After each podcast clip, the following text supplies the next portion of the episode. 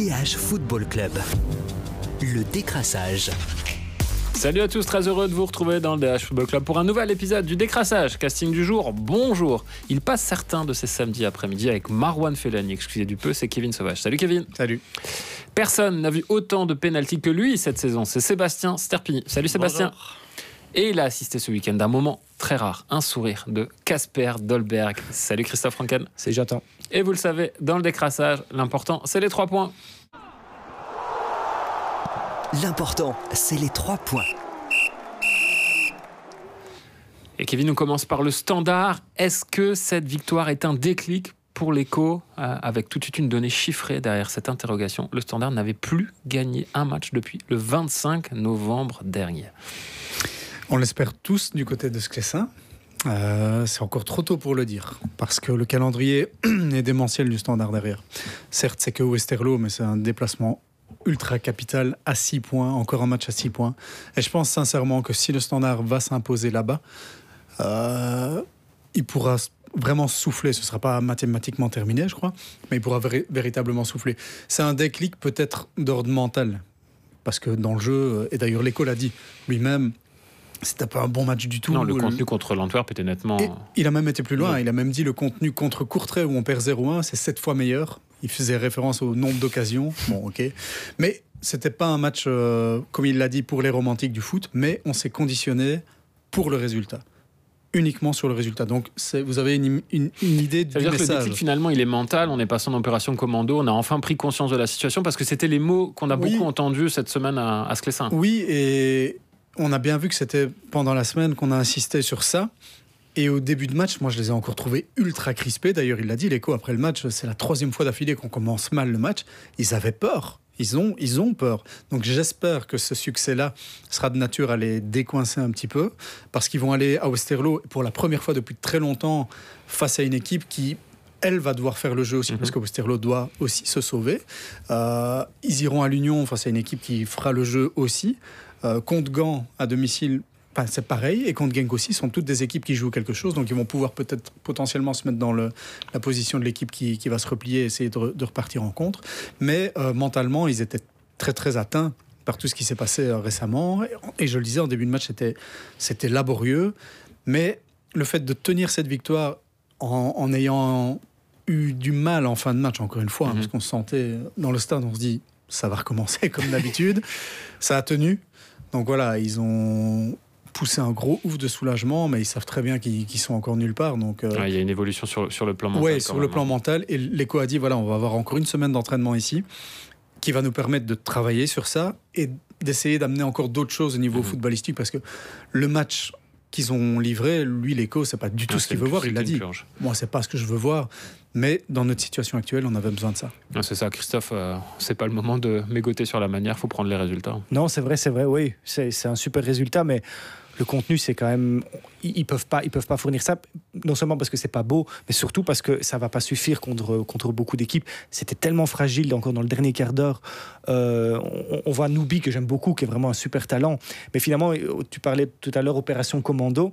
Mais lui, par exemple, j'ai l'impression que Nubi, il n'y était pas encore parce qu'il tentait encore quelques beaux gestes, un peu des. Parce que c'est un défenseur qui a envie de voilà de montrer qu'il sait jouer au foot. C'est quand même pas la première fois qu'on voit des erreurs chez lui. À son poste, il prend quand même beaucoup de risques. Bien sûr, hein. mais il est très jeune et c'est un poste évidemment où on paye euh, voilà euh, c'est les défenseurs. Euh, regardez Sardella, le temps qu'il a mis avant d'arrêter de faire des, bêtises, euh, et, plein d'autres, et même Compagnie à ses débuts. Donc si Compagnie fait des erreurs, je pense qu'on peut en accepter de, de Noubi. Mais il a vraiment du talent, mais je vois lui, il voulait parfois même à 1-0 encore faire des belles mhm. choses, alors que hier, enfin samedi, il fallait pas du tout faire de belles choses, il fallait, il fallait jouer. Mais je, honnêtement, moi, je suis pas encore optimiste après, après ça. Le, la, finalement, le, je trouve la, la, meilleure, le meilleur moment du week-end pour le, pour le Standard, c'était pas samedi quand ils ont gagné, mais plutôt dimanche en voyant Charleroi, par exemple, euh, catastrophique, en voyant le RUDM catastrophique, on va en parler c'est finalement peut-être plus par défaut que, que le standard va, va, se sauver. Sébastien, tu crois la thèse du déclic pour le standard? Je pense en tout cas qu'il y a eu un changement dans, dans, les têtes par rapport à ce qu'on avait vu bah, la semaine précédente à, à, Molenbeek, où là ça avait été, je pense, catastrophique euh, à tous les niveaux. Peut-être que le discours de, de l'écho euh, après le match du RWDM a, a, fait du bien aux joueurs. Il est peut-être bien passé. Et euh, c'est une victoire en tout cas dans, dans, la lutte pour le maintien, battre un concurrent direct. Je pense qu'elle tombe au, meilleur des mhm. moments. Et comme, comme le dit Christophe, surtout au vu des, des résultats des, des, autres équipes derrière. Donc prendre trois points de plus à cette période de l'année, c'est capital. Et, et Genepo, c'est un peu le symbole, je trouve, de ça c'est un peu théoriquement sur papier l'artiste de, ce noyau. Bon, on sait que c'est pas une, saison facile pour lui, mais malgré tout, c'est quand même le, plus dribbleur du noyau. Et il est, il est sur le banc. Et on met Sowa, qui est un travailleur qui est, voilà, qui n'a pas été, qui n'a pas du tout fait un grand match, mais c'est un plus gros travailleur que, que, que Genepo. Et ça montre bien, voilà, moi je mets les gars qui vont, qui vont courir, qui vont se battre. Et Genepo, Kevin, c'était pas le seul choix fort. On, voit derrière toi O'Neill, euh, aussitôt revenu, aussitôt buteur, euh, qui a sans doute inscrit l'un des buts euh, au moins du week-end, si pas de la saison. voilà, l'écho n'a pas fait que parler, il a aussi tranché dans le vif. Ouais, clairement. Moi, personnellement, je m'attendais plus à voir Alzate sur le banc par rapport à son manque d'implication. Maintenant, on sait que dans le jeu, c'est un joueur primordial. Il n'a pas fait un énorme match, mais voilà, dans le liant, il, est, il, est, très important. Et donc, il a fallu avoir du courage, euh, pour mettre le jeune Sahabo sur le banc. Euh, la paire est peut-être plus complémentaire. Hein. Oui, et O'Neill, au-delà de son but qui est stratosphérique, on peut le décortiquer sous tous les angles, euh, il est magnifique. Il a fait un super match. Il était partout. Il était à la récupération, à la construction, ce qu'il ne faisait jamais avant. Euh, il prenait des initiatives, il ne se cachait pas. Donc c'est un autre joueur. Il apporte aussi du caractère dont manque cruellement cette équipe. Oui, il apporte du caractère aussi. Et Sahabo, je trouvais, apporter ça aussi. Mais on ne peut pas demander à un jeune de porter tout le poids aussi de, de, cette responsabilité-là sur les épaules. Donc c'est un choix fort. J'ai posé la question à l'écho après le match. Je lui ai dit c'était pas difficile pour vous. Il dit évidemment, c'est compliqué. Un gamin de 18 ans qui performe aussi bien, mais je lui ai dit, tu restes avec nous, tu vas continuer à grandir avec nous, tu vas jouer. Et la montée de Sahabo, justement, en fin de match, bah, ça prouve que le message, il est passé. Le gamin, il s'est arraché. Donc, c'est un choix fort, effectivement, un choix payant. Au-delà du but, encore une fois, je le répète, même s'il aurait pu, sans Leisen, euh, en mettre un deuxième euh, de, très belle facture aussi. Donc, c'est, comme le dit Christophe, c'est des choix dictés par l'importance du moment. Et il l'a dit, après le match, on, on, doit faire des sacrifices. Parce que je lui ai parlé aussi des blessés. Doumbia est sorti sur blessure. Nathan Ngoy va revenir à l'entraînement collectif, pas cette semaine, mais la semaine prochaine. Je lui ai demandé est-ce que vous allez pas prendre de risques avec lui? C'est le moment de prendre des risques. On doit tous se mettre au, service de l'équipe et on doit prendre des risques. Là, je suis un, peu plus, un petit peu plus mesuré par rapport à ça. Euh, mais voilà, c'est vraiment lui s'est mis dans l'opération commando comme il a eu l'habitude de le faire euh, quand il a commencé, par exemple, euh, du côté de, de ou parfois même euh, à Saint-Tron aussi. Donc voilà, c'est l'importance du moment fait que. Christophe, très vite pour terminer sur le standard. Ben, par rapport à O'Neill, finalement, qu'il soit aussi rayonnant, ça, ça montre aussi que l'environnement à Liège, pour l'instant, à Sclessin, n'est pas simple pour les joueurs. Parce que lui, c'est le seul qui est sorti, il est allé au Qatar. Il a vécu quand même des belles choses, un tournoi très important. Il a quand même regardé les matchs du standard la nuit. Hein, il ouais, voilà. Enfin, il était dans un autre environnement. Il est revenu finalement positif. Et ça montre bien que voilà pour l'instant il faut c'est difficile d'être joueur du standard. Et on connaît la pression de ce club. Donc euh, donc voilà il faut il faudrait être très très costaud. À voir aussi je terminerai juste sur ça dans les prochains jours prochaines semaines aussi si l'extra sportif ne pourrait pas rejaillir malheureusement par rapport au sportif. Et en attendant le sportif, c'est un rendez-vous très important sur la pelouse de Westerlo dès ce vendredi soir pour ouvrir à la 26e journée de championnat déjà. Euh, on reste quand même sur la 25e journée de championnat avec peut-être un dilemme pour Brian Rimmer. Casper Dolberg ou Victor Vasquez Christophe? Louis. Louis. Euh, Victor, c'était l'ancien artiste de Bruges. Autant pour moi.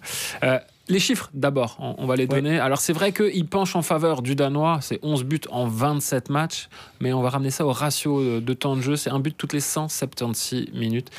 pour l'Argentin, il en a mis que 5 en 26 apparitions. Mais il marque plus souvent, c'est un but toutes les 132 mhm. minutes et un but splendide inscrit à Charleroi. Ouais, Alors, on fait jouer lequel? Pour moi, Dolberg, clairement. Parce que, de 1, en fait, tu parlais d'un dilemme. Le dilemme, il est dans la tête de beaucoup de gens, à juste titre, mais pas dans la tête de Rimmer. Parce que Dolberg, c'est. et pas parce que je dis pas ça parce qu'il est danois et tout, je dis ça, ça reste Dolberg, parce que c'est encore un jeune attaquant par rapport à Dolberg. Et c'est aussi euh, parce que c'est deux styles très différents, malgré un gabarit finalement assez proche. Euh, il, Dolberg, il est dans la combinaison. C'est avec lui qu'on combine. On voit que Dreyer, il le cherche tout le temps. Mhm. Hazard, c'est vraiment, il regarde, il a le ballon, il regarde où, est Dolberg et vice versa. Donc voilà, et ça, ça, a parfois bien combiné, même sur le très mauvais terrain de Charleroi. Donc c'est le jeu que euh, avec tous ces dommages, Rimmer veut. donc ça doit combiner ça, Vasquez, il sait pas faire. Par contre, ce qu'on a vu quand Vasquez monte, c'est que lui, malgré une certaine lenteur, il a l'air parfois un peu pâteau, mais en fait, c'est un faux lent. Euh, il, amène de la profondeur. Et Matt qui a une, belle passe, par exemple, un peu. Euh, dans un rôle un peu plus reculé, comme on a pu connaître Pirlo, je le compare pas du tout, mais vous voyez, regarder le jeu et vite faire une passe vers l'avant. Alors là, Vasquez apporte beaucoup plus que Dolberg. Donc tout dépend comment vous voulez jouer, mais pour moi, c'est clairement Dolberg qui doit jouer. Brian Kevin Rimmer. Alors en fait, euh, Dolberg et Vasquez sont complémentaires, mais pas ensemble. non, mais c'est vrai. Ils sont complémentaires l'un après l'autre, c'est top. Ah oui, Franchement, comme tu l'expliques, on peut varier le jeu. Et en début de match, c'était criant. Euh, Torgan Hazard sur le côté droit, il ne levait même pas la tête. C'est centre directement en première intention, premier poteau, premier servi, comme on dit toujours. Et Dolberg, voilà, il est là. Donc, moi, je dirais Dolberg fatalement aussi pour l'expérience, déjà. Vasquez, lui, doit encore faire ses armes et il vient d'arriver dans un nouvel environnement. Je trouve que c'est vachement pas mal pour une première euh, en, Europe aussi. Euh, et l'année prochaine, peut-être euh, Titi encore plus Dolberg, mais tout ça dépend aussi du style de jeu que Rimmer veut. Et c'est dicté par ça. Et aujourd'hui, bah, c'est Dolberg. Dans son profil aussi, Christophe Sébastien, on a l'impression que c'est plus ce qu'on appellera en rugby en ce moment la grande mode des finisseurs, parce qu'il a plus cette grinta, cet impact qu'il peut avoir en, en cours de rencontre que Dolberg a moins. Ouais.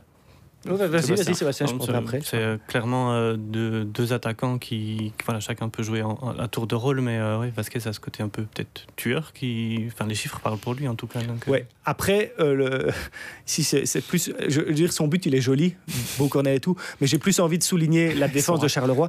Donc Vasquez est le plus grand joueur à ce moment-là. Oui, et le plus grand joueur, le plus costaud, sans doute le meilleur de la tête à ce moment-là, même si Vertonghen est là aussi dans le rectangle. Donc on sait qu'il y en a un à tenir absolument. Le gars dans le rectangle, il peut reculer, il a 5 mètres, il n'y a personne de lui autour de 5 mètres dans le grand rectangle. Et c'est 1-2 à ce moment-là. Donc je veux rien n'est encore définitivement perdu. Il reste 6 minutes de temps réglementaire, plus 13 d'arrêt de, jeu. Vous avez quasiment 20 minutes de jeu. Et, et vous laissez l'attaquant comme ça 5 mètres tout seul.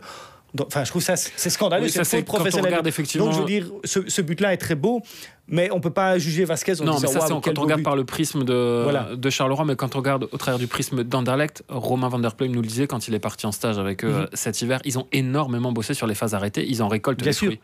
Il y a eu parce que il y a eu une autre qui n'a pas marché, qui s'est fini par un tir euh, au-dessus, mais qui était, on, voyait vraiment qu'elle avait été une vraiment très originale sur un corner et tout à trois ou quatre joueurs et ça se finit mal. Mais on voyait le, gars de, le préposé aux, phases arrêtées qui, était vrai, qui s'est vraiment pris la tête, il s'est levé du banc parce que c'était bien réalisé jusqu'au dernier geste. Et donc voilà, on voit qu'il travaille beaucoup ça. Mais honnêtement, si le gars travaille, dire alors Vasquez, toi tu vas te mettre là et plus personne ne va tenir et tu vas pouvoir refaire une volée comme à l'entraînement, ça je pense pas que ça se travaille à l'entraînement.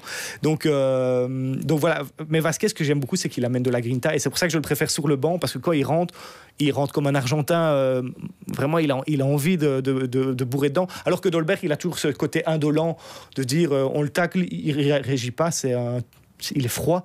Et donc, il marque, il sourit éventuellement s'il voit qu'il y a un photographe qui, le, qui le mitraille. Mais à part ça, il s'en fout. Quoi. Donc, euh, les deux sont complémentaires aussi au niveau du caractère. Et, c'est bien. Et Vasquez est super populaire dans l'équipe, auprès des supporters. Et, ça, ça, se marie bien. Et on voit bien que Dolberg, ça ne le tracasse pas qu'on crie Vasquez, Vasquez dans les tribunes il fait son match, il fait son boulot. En tout cas, il y en a un qui aimerait bien jouer avec l'autre. Il l'a dit dans la très bonne interview que je vous conseille, signé Yves Teileman, qui était dans nos colonnes samedi dernier. Euh, ça sourit d'un côté de Bruxelles, mais par contre, d'un autre côté, ça grimace. On va voir Wedem. Sébastien, on voit Claudio Cassapa derrière toi. Euh, Est-ce qu'il a déjà il a dit au revoir hier au stade Martens? Euh, Dans la foulée de son licenciement, est-ce qu'on peut déjà dire que le RWDM est condamné à jouer les playdowns?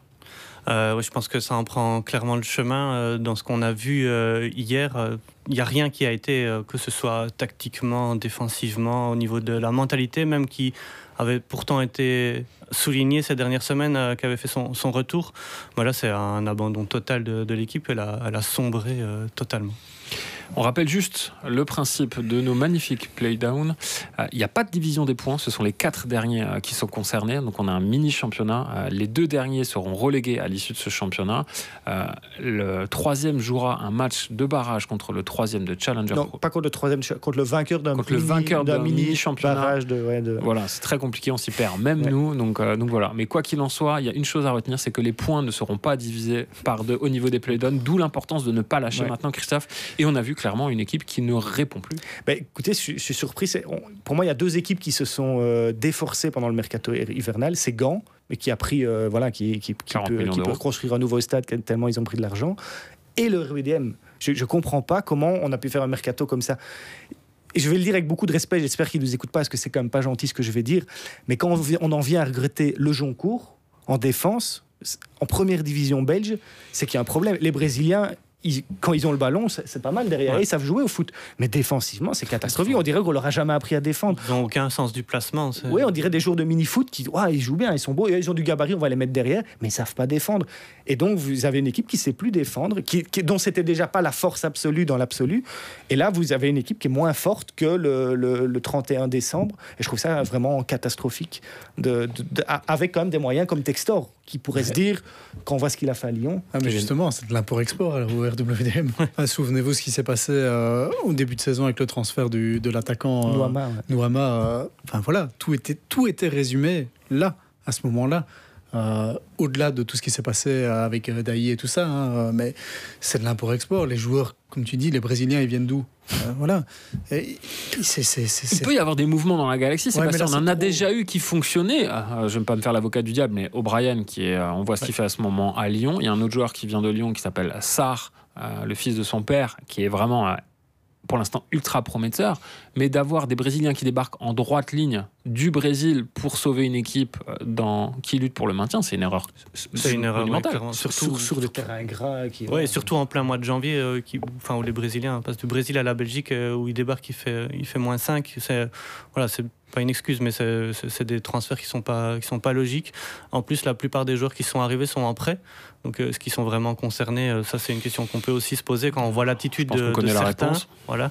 Et, euh, et voilà. Puis on vient, on nous dit que Sosa et Sampaio, c'est, plus expérimenté que, que ce que l'RWM avait avant. Euh, finalement, je suis vraiment pas convaincu parce que les erreurs sont monumentales. Il rassure pas du tout. Euh, ces dernières semaines, euh, le RWDM jouait mieux, mais à chaque fois a été trahi par sa défense. Et hier, ben, il y avait l'Antwerp en face, et donc ça, ça se paye tout de suite. Et en plus, c'est un cataclysme. Parce que, comme tu l'as dit, c'était le match où rien n'allait. Gay est suspendu. Euh, celui qui a été expulsé, euh, Sampaio. Bah, C'est peut-être pas une mauvaise nouvelle. Une- Oui, mais le problème, c'est que si Sako qui est monté Oui, est blessé, le pauvre, franchement, j'ai de la peine pour lui parce que c'est vraiment un bon garçon et sa blessure est vraiment horrible. Pff, Voilà, on voit va- vraiment mal comment euh, le, le RWDM va pouvoir se sortir de cette spirale-là. Et s'ils vont en play-down, comme tu le dis, ça en prend le chemin, ils vont arriver avec un, un moral euh, au, au ras des, des pâquerettes, contrairement à une équipe de Courtrai qui, même si elle a perdu, Elle est sur une euh, dynamique elle est plus sur une positive. dynamique euh, totalement plus positive. Donc euh, ça va être très très compliqué. Quoi. Christophe, pour Mais finir. ce RWDM là commence à me faire penser, alors que c'était pas le cas en début de saison, mais de plus en plus au serein de première division de, de, de trucs. Parce que c'est une équipe où on voit qu'il y a des joueurs qui changent tout le temps. Il y a eu des tentatives euh, n'importe comment. Il n'y a pas d'esprit d'équipe. Euh, bah, le- maintenant, le coach en va, on ne sait pas trop bien ce- qu'est-ce qu'ils vont mettre. Est-ce que, l'idée, on, on en discutait avant, hein, c'est vrai, tu, tu as raison. L'idée, c'est de mettre quelqu'un qui connaît le championnat de Belgique. Il faut absolument.